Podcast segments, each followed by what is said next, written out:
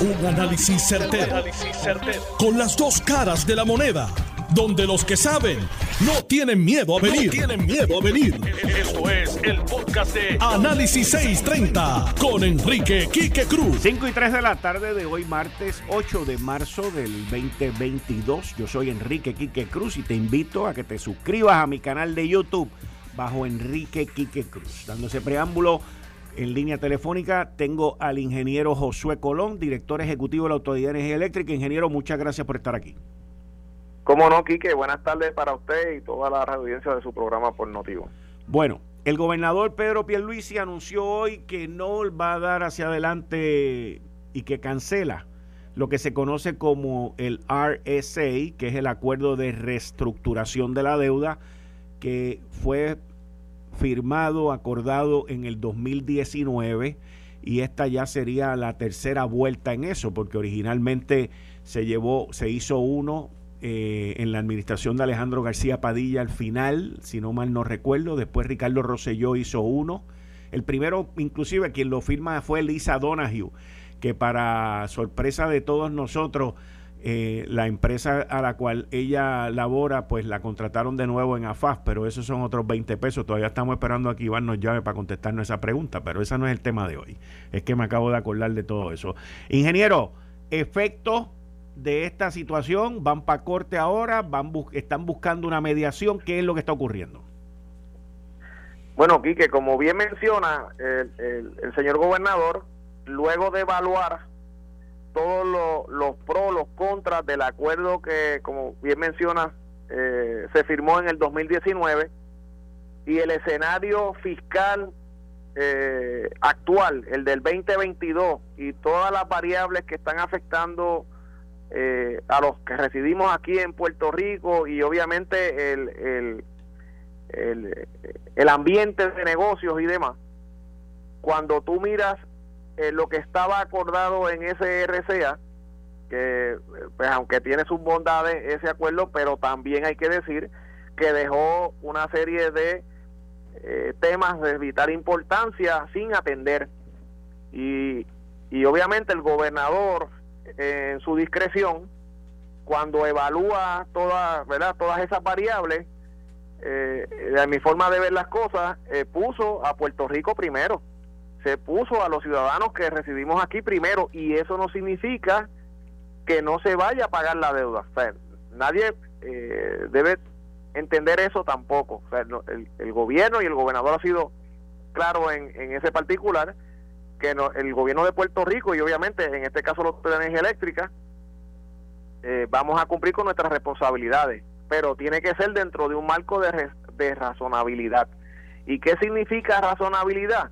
Que nosotros no podemos en el momento que estamos viviendo con los costos de combustible, con todo el escenario complicado que tiene no solamente Puerto Rico, sino el mundo entero, pretender de que se vaya a firmar o a poner en efecto un acuerdo que atendía exclusivamente parte de la deuda, que no, que no incluía todas las variables que tiene esa deuda aquí, que, y aquí hay, pues, hay que, como quien dice, refrescar la memoria. aquí hay unas deudas eh, en cuestión de bonos y eso que totalizan 8.500 millones, billones, ¿verdad? O, 8.500 millones. En el área de las pensiones, del sistema de pensiones, que son cerca de más de 14, 15 mil familias, ahí hay cerca de eh, 4.6, 4.5 billones. En líneas de combustible que están pendientes, aquí hay 696 millones y en otros asuntos que no son asegurados y otras reclamaciones hay cerca de 2 billones. Todo eso tiene que estar en el, en el acuerdo. O sea, tú no, tú no puedes pretender hacer un acuerdo para luego hacer que tres acuerdos más y cada uno de ellos conlleva algún cargo adicional en la tarifa y cuánto íbamos a pagar aquí de los 50 chavos el kilovatio, que, eso no, eso no se puede permitir. Y, y yo creo que el análisis tiene que ir a que sí, tenemos que hacer un acuerdo, correcto, estamos eh, obligados a eso. Sí vamos a pagar la deuda, correcto, pero aquí tiene que haber un marco de razonabilidad para que todos los que están eh, afectados eh, en esta transacción puedan de alguna manera eh, ser atendidos objetivamente, ¿verdad? Y por igual. porque así son las transacciones en un proceso de quiebra. Se supone que toda, todos los acreedores, todos los, que están afectados por la transacción que se da, eh, lo que se busca es que se puedan atender de una manera que sea razonable para todos, no para unos sí y otros no. Y, yo entiendo que el señor gobernador, dentro de la discreción que le permite, eh, ¿verdad? Su, su, su puesto y lo que y lo que estaba sobre la mesa con el acuerdo del 2019 y luego pues, obviamente de una evaluación ponderada, esto no ha sido una decisión de la noche a la mañana, eh, pues entendió y nosotros estamos de acuerdo con eso, 100%, que eh, en el mejor interés del pueblo de Puerto Rico y en el mejor interés de los clientes de la Autoridad de Energía Eléctrica, que somos obviamente nosotros, el pueblo, ese acuerdo se tiene que revisitar.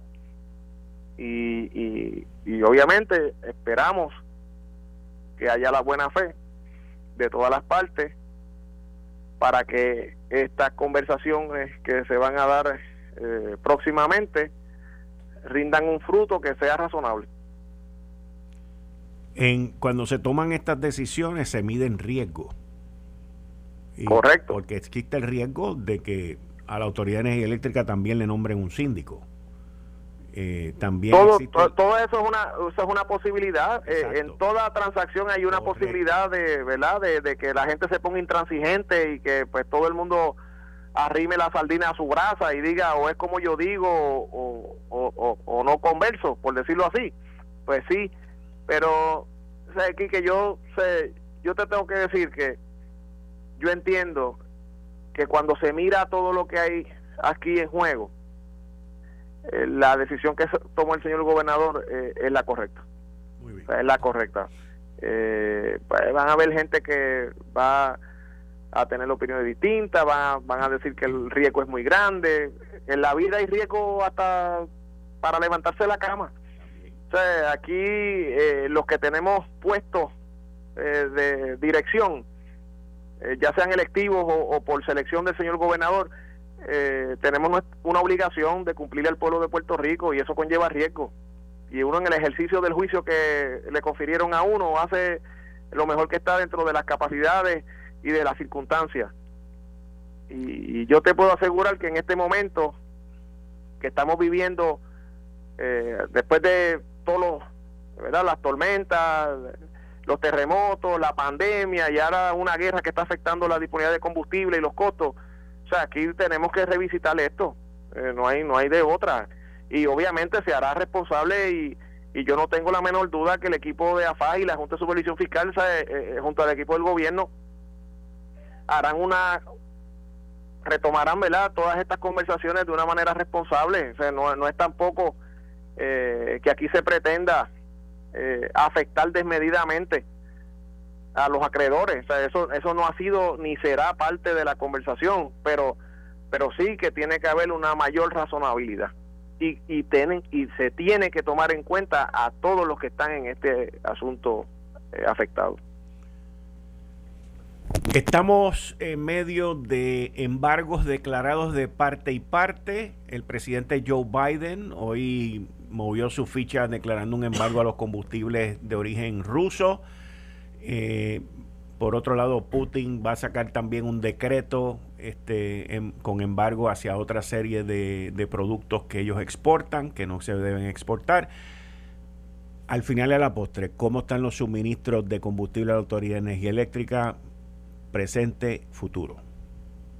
Pues mira, aquí que gracias a Dios y, al trabajo de la Oficina de Combustible de la Autoridad de Energía Eléctrica, eh, yo te tengo que decir que los abastos de combustible en este momento están en su nivel óptimo. O sea, nosotros eh, por varios meses estuvimos trabajando esto, eh, como quien dice, por calladitos y, enfocados en nuestro trabajo, sin, ¿verdad? Sin, sin estar posiblemente anunciándolo, pero se fue realizando esto. Y hoy día, cuando tenemos estos problemas de, de combustible a nivel mundial, pues la Autoridad de Energía Eléctrica, gracias a Dios, pues tiene unas reservas en este momento que son eh, óptima. Eh, obviamente el futuro pues no es no es que no es alentador eh, los precios de combustible han subido vertiginosamente de diciembre a hoy la última vez que yo lo miré habían habían incrementado sobre 50 60 dólares el barril de, diciembre hasta, hasta marzo. Eh, pues eso obviamente tiene un impacto directo en, en, todas nuestras operaciones, en los gastos, en el flujo de efectivo de nosotros. Pues, es una situación complicada, pero la estamos manejando y, pues estamos confiados que la vamos a seguir este, manejando de una manera efectiva. Eh, eh, y hasta el día de hoy, pues te puedo decir que eh, la hemos podido atender. No tenemos tampoco eh, suplidores que eh, nos, nos, estén sirviendo combustible que provengan ni de Rusia ni de aliados de ellos. Eso también lo trabajamos hace unas semanas atrás con todos nuestros suplidores eh, para que nos certificaran que no había combustible que viniera de alguna, ¿verdad? estuviera asociado a esa a ese a ese país. Y hasta ahora pues se han tomado todas las provisiones que han estado a nuestro alcance para que el combustible pues lo sigamos recibiendo, que no se afecte por ninguna de estas cosas relacionadas con la guerra, ni por los embargos, ni de este tipo de, ¿verdad? de controversia. Eh, pero esto es un asunto que es día a día, aquí, que esto hay que mirarlo todos los días y ver cómo amanece, como dice, cómo amanece el panorama, qué nuevas cosas están ocurriendo. Y la oficina de combustible nuestra está eh, prácticamente 24 horas pendiente a todo lo que está ocurriendo para poder este seguir eh, cumpliendo con su misión de que tengamos el combustible que necesitamos para producir la energía de Puerto Rico. Ingeniero Josué Colón, director ejecutivo de Autoridad Energía Eléctrica, muchas gracias. Cómo no, Quique, un placer. Ahí ustedes escucharon al director ejecutivo de la Autoridad de Energía Eléctrica, Josué Colón, sobre el anuncio que hizo el gobernador del, del, del RSA, del acuerdo de reestructuración de deuda. Les recuerdo que a las 5 y 30 va a estar conmigo aquí, ya está conmigo aquí, el licenciado John Mott y tiene el análisis completo de esto y los riesgos que hay sobre esta transacción, esta decisión que tomó el gobernador. Miren, yo quiero traer el tema, un tema que lo vengo estudiando desde hace muchos años. Lo vengo siguiendo aquí en Puerto Rico y, a través del mundo también. Y estoy hablando ahora de la Iglesia Católica. El pasado 26 de febrero, 26 de febrero a las 9.57 de la mañana, yo publiqué un Twitter contestándole a un padre Cintrón en mi cuenta de Twitter donde dice, inclusive padre, dentro de la Iglesia Católica en Puerto Rico, punto. Hoy hay una guerra de poder en donde también tenemos un pseudo Putin que viola la soberanía. Eso fue el 26. Hoy, por la mañana, a las 8 y 11 de la mañana, publico lo siguiente. Esto lo publiqué el 26 de febrero del 2022. Según me indican, la Iglesia Católica en Puerto Rico se presta a remover un obispo a la cañona, con el aval del nuncio Monseñor Galeb Bader. Al igual que Putin, aquí invaden, quitan y ponen a la cañona. Eso lo publiqué en mi cuenta de Twitter esta mañana. Luego de eso, decidí hacer un escrito sobre toda la información que tengo disponible de esta remoción que se intenta, que se intenta hacer en contra del obispo de Arecibo. Y se titula Cacería de Brujas dentro de la Iglesia Católica. Y quiero que tengan algo bien claro, estamos en cuaresma. Estamos en una época para la Iglesia Católica de recogimiento espiritual. Pero, como una vez me dijo Padre Carlos a mí, hace más de 10 años cuando lo entrevisté, que le dije, le hice un comentario sobre si en la iglesia católica habían pecadores y él me dijo que la iglesia católica estaba llena de pecadores. Me sorprendió la contestación, pero cada vez me doy más cuenta. El escrito que tengo aquí se titula Cacería de Brujas dentro de la Iglesia Católica. La Iglesia Católica atraviesa por una de las crisis más difíciles de su historia y el fantasma de un cisma parece ser cada día más real. La crisis provocada por luchas internas cada vez menos discretas entre sacerdotes, obispos conservadores y liberales. Si bien el epicentro de esta lucha parece estar en Alemania, donde los obispos convocaron sin autorización del Papa un sínodo para discutir y promover cambios a las enseñanzas de la Iglesia, el conflicto se extiende más allá de las fronteras germánicas. No es la primera vez que la Iglesia Católica experimenta disputas internas por discrepancias doctrinales y luchas de poder. Más recientemente, la facción más liberal ha optado por intentar ganar la batalla acallando a los disidentes, buscando la destitución o renuncia de obispos y sacerdotes conservadores sin fundamento verdadero para ello. Es a la cañona. Es a eso lo que algunos comentaristas vaticanos, como el sacerdote español Santiago Martín, ha llamado una cacería. Muchos obispos y sacerdotes conservadores han caído víctimas de esta llamada cacería. En Alemania, el epicentro de esta batalla, recientemente solicitaron la renuncia del obispo conservador de la diócesis de Colonia, ya que los obispos liberales tienen la esperanza de que sea sustituido por un obispo liberal. En el 2015, el obispo argentino Oscar Sarlinga fue obligado a renunciar por sus posturas conservadoras, como haber admitido en su diócesis una orden religiosa que celebra la llamada misa tradicional, cosa que irrita mucho a los liberales. Antes de eso, en Paraguay, en el 2014, la Anunciatura Apostólica anunció la destitución del obispo Rogelio Olivieres luego de que éste se negara a renunciar. Ese mismo día, el obispo confirmó mediante comunicado de prensa que según le había sido informado, la solicitud de renuncia se debía a una supuesta falta, escuche esto, falta de unidad con los demás obispos en Paraguay. Falta de unidad. Eso suena, suena.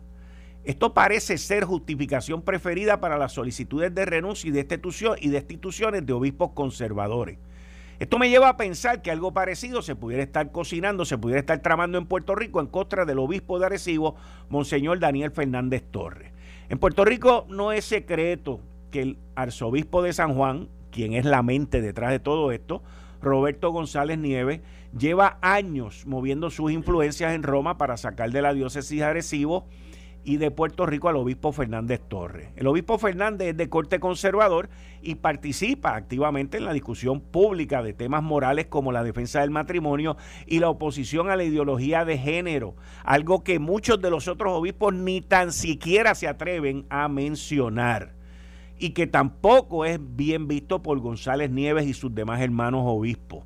Recordemos también que Fernández, el obispo de Arecibo, no estuvo de acuerdo con el arzobispo de San Juan. Escuchen esto, porque todos ustedes saben de esto.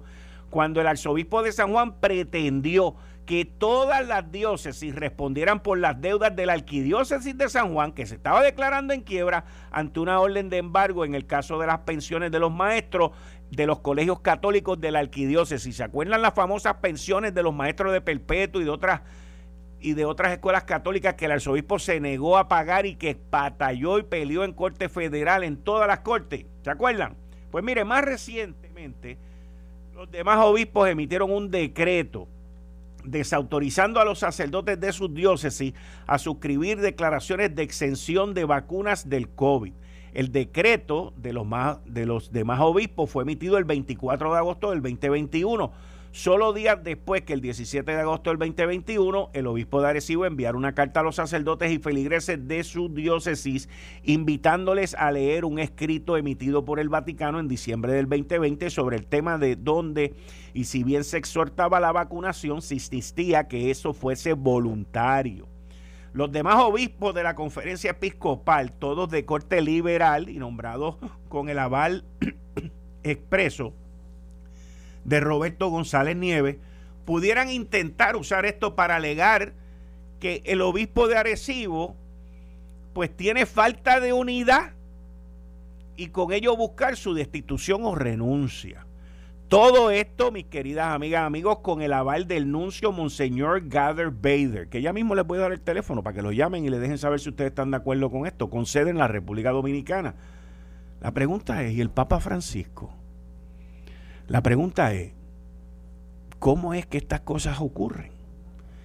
Es importante que todos aquellos de la diócesis de Arecibo se movilicen y le hagan saber a Roma que el pueblo católico no está de acuerdo con estos movimientos, con ningún movimiento que provoque la renuncia o la destitución unilateral por parte de sus compañeros. Esto es una cosa impresionante. El nuncio en República Dominicana, Gather Bader, que ha estado envuelto en todo esto, porque la información que me llega a mí no viene de Roma, viene de República Dominicana. Pues miren, su número es el 809-682-3773. 809-682-3773. 809-682-3773. Exhorto a los miembros de la diócesis de Arecibo que se muevan. Si no, le van a poner ahí a uno que el de San Juan va a poner, aunque no se supone que sea así. Pero todo esto con el aval del el nuncio en República Dominicana. Esa es la información que me ha llegado ahí, histórica, los procesos que se están llevando dentro de la Iglesia Católica y el proceso que supuestamente se está llevando a cabo aquí en Puerto Rico. Espero que prontamente pues podamos publicar ese escrito y más información que tengo. Porque eso es tal y como está ahí. Vamos a ver cómo sucede. Eh, estás escuchando el podcast de Noti1. Análisis 630 con Enrique Quique Cruz. Le doy la bienvenida al compañero aquí de los martes, el licenciado John Mott, en la sección Ley Promesa 630 que esto pues parece que nunca va a terminar. Buenas tardes, John. Buenas tardes, Kike. Esto es así. Este, mientras estábamos hablando, pues llegó una moción de los bonistas de la autoridad que se dice, lo voy a traducir la parte importante, que ellos no están haciendo esta moción eh, para comentar la validez o, o no de la terminación de AFAF o sus ramificaciones, pero simplemente están notificando al tribunal de esto porque eso demuestra la necesidad de tener prontamente un mediador. Eso es bueno en términos de que ellos quieren hablar. ¿Ok? Eh, obviamente, si se logra un mejor acuerdo, pues chévere. Pero hay que mirar otras partes. Uno, te están diciendo, yo no te estoy diciendo que eso está bien hecho, o sea, que está implicando que no está bien hecho la terminación que hizo AFAF.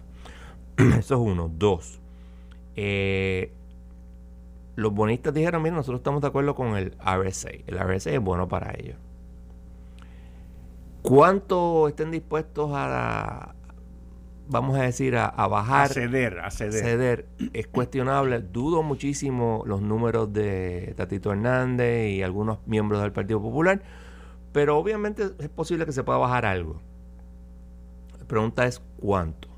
Pregunta también es cuánto es la paciencia de la juez Swain eh, vimos en octubre del 2020 cuando la Junta le dijo, no, no, no, no, no tengamos todavía el plan de ajuste para el gobierno de, Puerto Rico. Y dijo, no, no, en febrero me tienes que decir qué vas a hacer. O presentarme el plan de ajuste. No sabemos aquí, porque ella todavía no ha decidido la moción de, de mediación. Yo me asumo que por lo menos a un mediador va a nombrar a la juez este esta gente los que acaban de, contestar hoy no se oponen a la mediación no de hecho están diciendo mira ellos fueron los primeros que dijeron de un mediador pero querían un mediador solamente para darle la vuelta si era necesario a la legislatura pero ahora el issue no es la legislatura ahora el issue es que quieren renegociar el RSA y vuelvo y repito si mejoran el RSA no hay problema.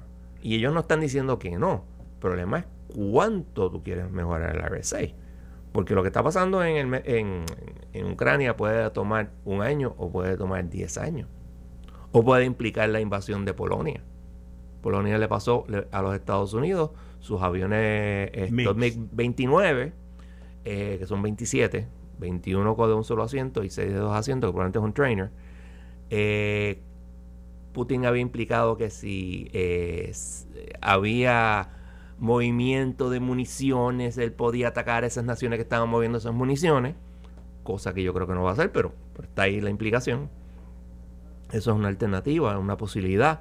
Este, y por el otro lado está el hecho de que los bonistas pueden decir, mira, juez, vamos a levantar el, el stay para ir a donde un juez para que nombren un receiver.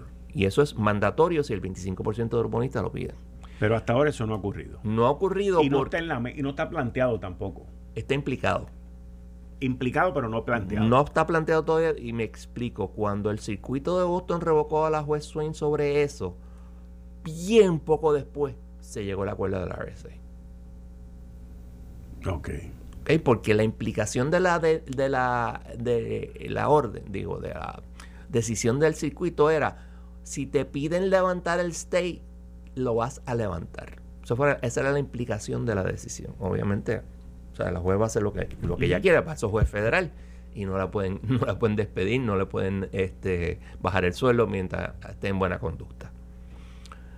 Eh, también eh, podría fracasar cualquier intento de, un acuerdo, en cuyo caso la juez posiblemente tenga que desestimar la quiebra, porque ella quiere un acuerdo o consensual o mayormente consensual. Y la RSA lo era, pero otra cosa no lo es. O sea, hay diferentes cosas que tú puedes... Ok, entonces, resumiendo, el gobernador hace el anuncio, los bonistas le envían una moción a la juez. Diciendo, mira, AFAF hizo esto. Mira, AFAF se acaba de salir de este acuerdo, como diciendo, aquel es el malo, no soy yo, y entiendo que debemos de tener un mediador. Eso es, lo, es básicamente eso es lo que está ocurriendo. Que ellos fueron los primeros en pedir un mediador. Sí. Para otra cosa, pero cuando responden a la moción de la Junta, abren la puerta para que se medie de todo. Pero entonces el otro problema es cuánto tiempo eso tarda porque la RSA tardó tiempo en lo que lo hicieron. Ahora, la Junta, hasta hace poco, había dicho que iban con este acuerdo que estaba ahora mismo, pase lo que pase, y que le iban a pasar el rol al que fuera. Exacto, y, yo entendía que lo podían hacer. Eso? ¿Y dónde queda eso? Se fue por la borda. O sea, eso ya no sirve. Porque acaban de decir que están de acuerdo con el, con, el gobernador. Y bueno, repito, si, si todo el mundo está de acuerdo a llegar a otro acuerdo... la Junta acaba de decir que está de acuerdo con el gobernador. Con la decisión que tomó el gobernador. Exactamente. La misma junta que hace una semana dijo, te vamos a pasar el rolo. Básicamente. Exactamente. El, problema, eh, los imponderables aquí, ¿qué va a decir la juez Swain? Yo casi seguro que va a decir, mira, pues váyanse a mediación. No sabemos si va a poner un tiempo límite, no sabemos qué es lo que va a hacer. Porque ella tampoco, o sea, esto lleva, va para cinco años, gente. Cinco años en, julio. Son los cinco años. Lleva tiempo. Del primer RSA y de la quiebra de la autoridad. No, no, no. La quiebra de la autoridad. Pues el primer RSA fue antes de promesa.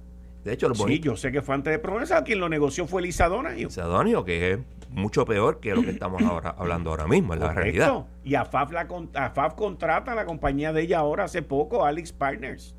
Para mí no tiene sentido, pero... No, para ti, pero para alguien sí. Lo más probable es que tú y yo tenemos un IQ de 75 cuando el que la contrata tiene uno de 200. 250 probablemente. Ah, perdón, perdón, perdón. Gente genial. O sea, son, sí, no. Pero, Pichón, este, o sea, esto, como en, buen español, this is in flux. Aquí no se sabe la hora que es. Y puede pasar 20 mil cosas y puede que nos manden a mediación es otra cosa. ¿Quién va a ir a mediación? Obviamente el gobierno, los bonistas, la Junta, pero va a ir la legislatura. La legislatura dice que tiene que ser 70%, 50-70% por lo menos. Eso es lo que dijo Tatito Hernández. Pero esos son temas para las gradas. Yo estoy de acuerdo contigo, pero va a pedir ir a la mediación. Tatito. Bueno, Tatito va a querer estar metido en todo porque él quiere estar metido en todo. Eso yo aparte yo lo entiendo. O sea, pero Tatito también estuvo hace poco con Justin Peterson y con Antonio Medina en una cena con tres cabilderos populares, donde Justin Peterson dijo, vamos a cerrar el acuerdo ya de la Autoridad de Energía Eléctrica, vamos a salir de la quiebra. Eso era lo que quería Justin Peterson. Y, y acuérdate que les publicó un, escrito en el periódico criticando a los que no querían el, el RBC. Esto es posible que haya sido otro 4 a 3. Decisión de la Junta de decirle al gobierno, sí, vete para adelante. Yo dudo muchísimo, o sea, mira, yo he litigado con Pedro Pierluisi. El, el, hombre no es incompetente, el hombre sabe lo que tiene entre manos. Estoy seguro que antes de, anunciar lo que iba a hacer, él habló, él habló con la Junta y la Junta dijo, vete para adelante. Sí. No, problema. Sí, Porque es lo lógico. Sí.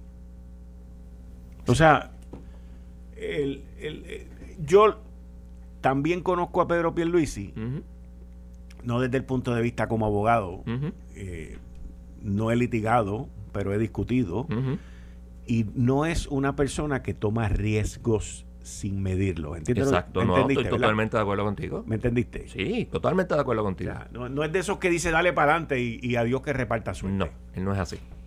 Es una persona que sabe lo que tiene entre manos, probablemente sopesó todo y decidió que lo va a hacer.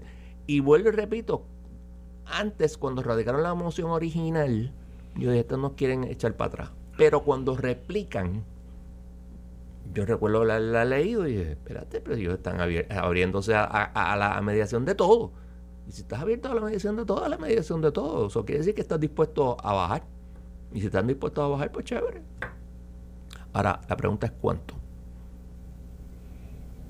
La segunda pregunta es, una vez llegas a un acuerdo con la Junta y con AFAF y llegas a la legislatura, ¿la legislatura qué va a decir?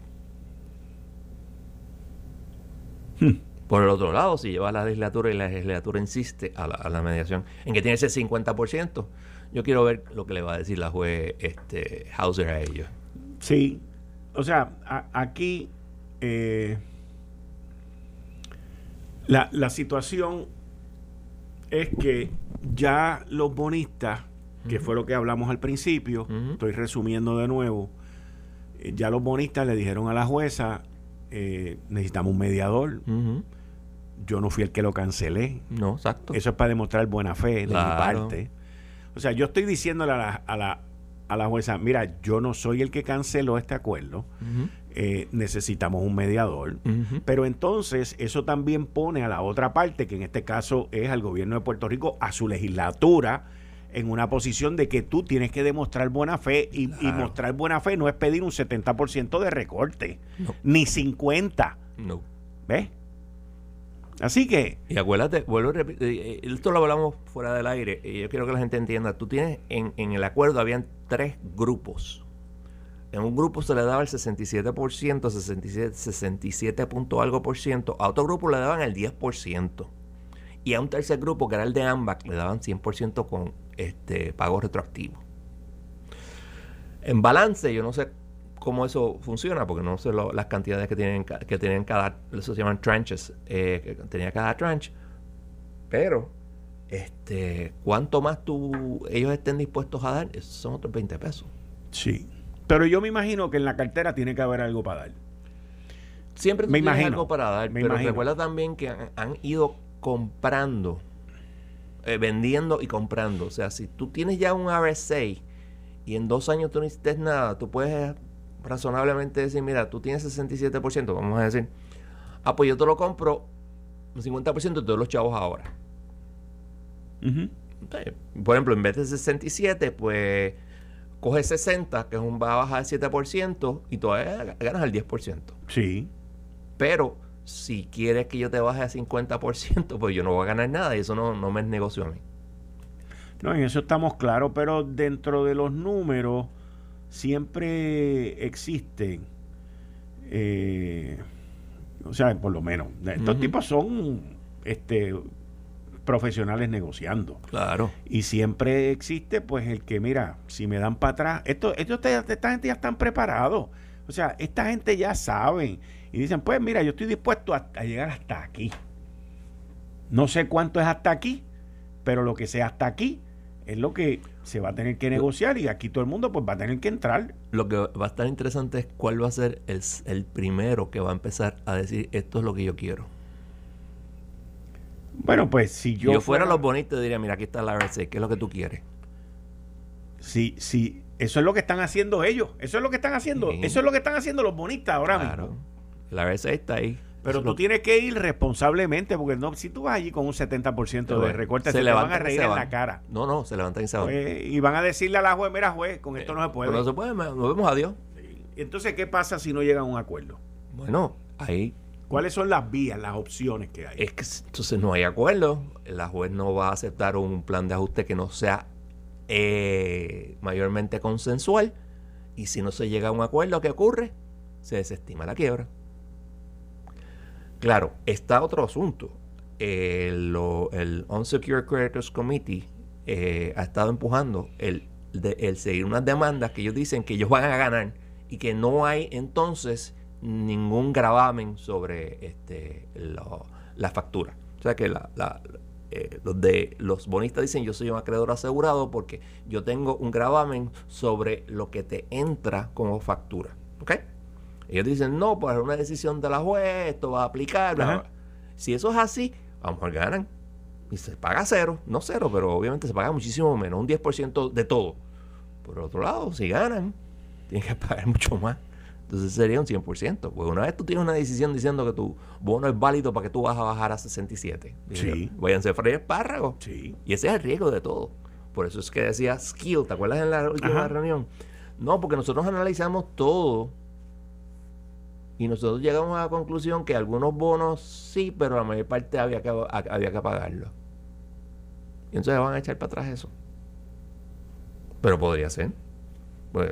Ahora, dentro de los bonos que ellos no estaban pensando pagar, estaban los bonos, si mal no recuerdo, corrígeme tú la memoria, eh, la última emisión que se hizo de 689 millones. ¿Te acuerdas, ¿te acuerdas esa emisión que fue bien, esa emisión que fue bien eh, argumentada? Porque ya básicamente la Autoridad Energética estaba en quiebra antes de esa emisión. Yo no sé si eso cae entre los 10, el 10%. Ok. Y eso porque la Junta, aún con los bonos, por ejemplo, de IRS, donde se dijo tú no tienes grava, perdón, gravamen. Ellos no estaban eh, dándole cero, estaban dando algo, pero estaban rebajándolo, o sea, lo bajaron a 16 punto algo por ciento, o sea, que es una cantidad bajísima, porque tú sigues siendo un acreedor. Lo que, lo que pasa es que eres un acreedor no asegurado. Los acreedores asegurados cobran bien bajito. Así que eso puede ser lo que pase. Hmm. Pero vuelvo y repito, o sea, de todo lo que yo he visto aquí, yo creo que es obvio que se puede llegar a un mejor acuerdo. Cuán bueno o mejor sea el acuerdo, esos son otros 20 pesos. Bueno, cualquier punto que se rebaje es un. sí, pero volvemos. Depende de la expectativa. El problema aquí es la expectativa. es que la expectativa está errónea. Ah, desde el punto de vista de querer, de, tener una expectativa de un recorte de un 50%. Vamos, olvídate del 70%. El que, el que hable por ahí está hablando sin saber. O sea, aquí no se va a recortar el 50% de esto. Lo que nosotros sabemos lo que dijo Catatito, pero no sabemos la expectativa del gobernador, que sí es un stakeholder, como dirían por ahí, porque él representa al ejecutivo en este asunto. Tampoco sabemos cuál es la expectativa de la Junta. Porque hasta los otros días, y tú lo, yo lo hablábamos, la Junta estaba defendiendo el RSA. Sí. Skill este, y eh, Medina y, Peterson lo estaban defendiendo. Y ahora mismo acaban de decir, pues no hay, no hay problema. ¿Qué van a lograr? Eh, vuelvo y repito, esto está en flux, aquí no se sabe la hora que es, no se sabe si la juez va a nombrar un, mediador o la juez de un malletazo y diga, mira, obviamente aquí no hay un acuerdo, no va a haber acuerdo consensual, así que lo voy a desestimar. No sabemos. Yo me inclino que va a nombrar un mediador y que por cierto, para que las personas que se atacan cuando hablan sobre los fees de los abogados, la mediadora cobra 1.600 y pico dólares por hora. Y los, y los vale en, o sea, sin lugar a duda. Yo pongo mi, mi dinero en la juez Hauser. Si ella no lo logra, olvídate del asunto. ¿De verdad? Sí. Esa señora sabe lo que tiene entre manos, te dice las cosas en la cara, sin problemas, con una dulzura y una, y una amabilidad tremenda, porque es bien agradable, pero te lo dice como es. Qué bien. Y su team también, ahora en este caso pues no tiene el team, eh, sería ella básicamente, pero... Ok. Podría ser. Bueno, podría ser no tan bueno. Yo no creo que es tan... Eh, creo que va a ser mejor que el RSA, pero no tan bueno como algunos piensan que no va a ser tan bueno como la gente piensa. Tú dices el recorte. Los, el acuerdo, porque acuérdate, puede no será un recorte. Vamos a suponer, volvemos al 67%. Mira, mira. Ponlo en 60. Ahora, bad, 7%. Ahora, que tú estás diciendo, este, me puse a buscar en la cuenta de Twitter de Justin Peterson y cambió su parecer desde el 28 de febrero. Pues fíjate. ¿Ok? Él antes del 28 de febrero eh, había dicho, vamos a terminar con esto y vamos a firmar la RSA. ¿Tú te acuerdas todos, de eso? Todos lo sabemos. Ok, pues el 28 de febrero él dice lo siguiente. Eh, el pasado viernes la Junta de Supervisión Fiscal presentó una moción en respuesta a los bonistas o los creditors, a los, creditors, los acreedores. Los acreedores de la Autoridad de Energía Eléctrica pidiendo mediación. Eh, en ese nosotros le decíamos a la Junta este, que le damos la bienvenida a la oportunidad para negociar con todos los, puntos. Como yo he dicho anteriormente, la mediación es indispensable para conseguir un plan de ajuste. Para, para finalizar con, con la quiebra del Estado Libre Asociado, del Commonwealth, yo creo en la mediación, donde los principales estén directamente negociando para terminar la quiebra de prepa. Eso no fue lo que él dijo una semana antes de eso. No, porque también lo que pasa es que por... Si la legislatura se niega a acatar, actuar o acatar esto con el RSA, nos vamos a mover con ellos o sin ellos. Esa fue la parte que él también... Este, eh, mira, es muy posible que haya habido un voto, eh, una, una votación, y han dicho, mira, para el cara vamos a cambiar a la RSA. Y él, no necesariamente estando de acuerdo, pero en una votación, pues, de 4 a 3, posiblemente, como la quiebra del, gobierno de Puerto Rico, fue, digo, perdón, de la Autoridad de Energía Eléctrica fue 4 a 3. Así que... Y, y eso es otra cosa. ¿Qué pasa si mañana radican una moción diciendo, hey, este, aquí esto está grandfather. Todo este asunto ha sido ridículo. Sí. No creo que la juez lo acepte, ¿verdad? pero, pero, pero, eso es otro lío. Si van a ponerla a la señora ahí a, a, mediar, pues las cosas cambian. Según, lo, según lo que tú me acabas de explicar, porque tú siempre has hablado muy, muy alto de ella. No, ella, esa mujer, no solamente yo, sino, mira, yo he estado en todo, obviamente, en todas las reuniones, de la, todas las vistas de la Junta, en todas las vistas que han habido, menos una, cuando me dio el problema de la piedra. Este, y mira, todo el mundo habla maravillas de la juez Hauser y yo y los contactos que yo he tenido con ella han sido fabulosamente buenos. El tipo de juez que tú quieres tener en un caso, porque sabes lo que tiene entre manos, puede que te pase por la piedra, pero lo va a hacer con inteligencia e integridad. Y eso es lo que tú quieres. Mm. Muy bien, muy bien. ¿Algo más, John? Pues mira, este. Mañana. Ah, una cosa interesante. Dime. La Junta en todo momento había dicho que era indispensable el que la ley 53, no la ley 53, sino que se eliminara las pensiones, eh, este, el 75% eh, de pensión y eso se eliminó con, con el plan de ajuste. La Federación de Maestros fue y apeló. Están pidiendo un stay, que la juez se lo denegó, pero entonces están en el circuito pidiendo un stay. Cuando la Junta opone la petición de stay, dicen, lo que pasa es que ellos no han demostrado que, no, que el tribunal no pueda darles un remedio. Si el tribunal revoca esta parte del, del plan de ajuste, Puerto Rico podrá pagarlo pero tendremos que recortar una buena parte del eh, presupuesto del gobierno. Ok. O sea que, como que cambió la cosa ahí. Ok. Así que, pues. Y eso se decide, no se decide, el argumento oral es mañana. Pues licenciado, muchas gracias. Gracias a ti por tenerme aquí. Bueno. Muchas gracias. Ustedes escucharon al licenciado John Mott. Esto fue el, podcast de Notiuno. Análisis 630 con Enrique Quique Cruz. Dale play a tu podcast favorito a través de Apple Podcasts, Spotify, Google Podcasts, Stitcher y notiuno.com.